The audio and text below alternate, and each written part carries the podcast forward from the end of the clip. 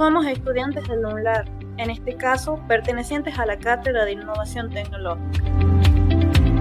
Nuestro grupo está integrado por Rajido Vanessa, Ramos Valeria, Romero Ana Paula y quien les habla, Portugal Jazmín. En esta ocasión vamos a desarrollar un tema de suma importancia como lo es el pensamiento crítico. Con mis compañeras podemos contar que mediante nuestra investigación entendemos por pensamiento crítico la capacidad de analizar y evaluar la consistencia de los razonamientos, en especial de aquellas afirmaciones que la sociedad acepta como verdaderas en el contexto de la vida cotidiana. Así es, por ejemplo, cuando afirmamos algo solo porque nosotros creemos que es cierto, aún sin tener evidencia concreta, al tomar decisiones basadas en nuestra percepción de las cosas y no en la realidad de los hechos.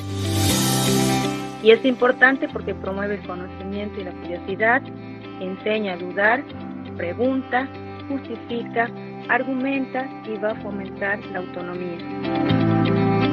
Así es, compañero. Alcanzar este tipo de pensamiento implica algunas actividades como analizar, juzgar, criticar, evaluar, contrastar, comparar y valorar.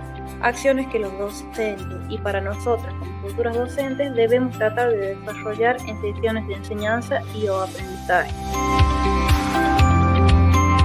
Cabe destacar que desde las tecnologías de la información y la comunicación, o más conocidas como TICs, se convierte en un aliado imprescindible para los educadores y para nosotras hoy en día como estudiantes, ya que permite el desarrollo de competencias, capacidades, habilidades y destrezas que pueden ser directamente aplicadas en el proceso formativo para estimular el pensamiento crítico.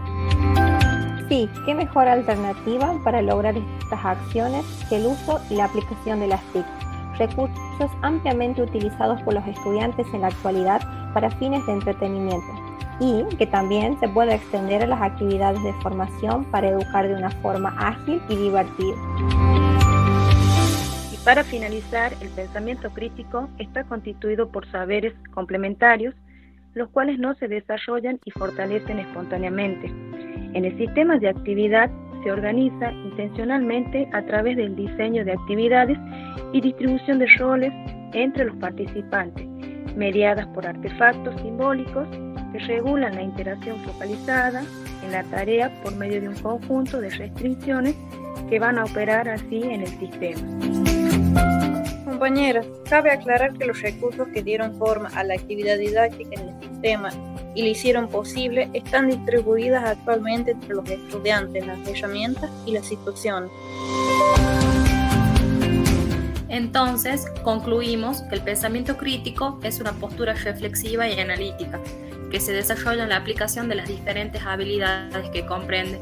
Por lo tanto, en las escuelas se debe promover situaciones de aprendizaje que incluyen el desarrollo integral de estas habilidades.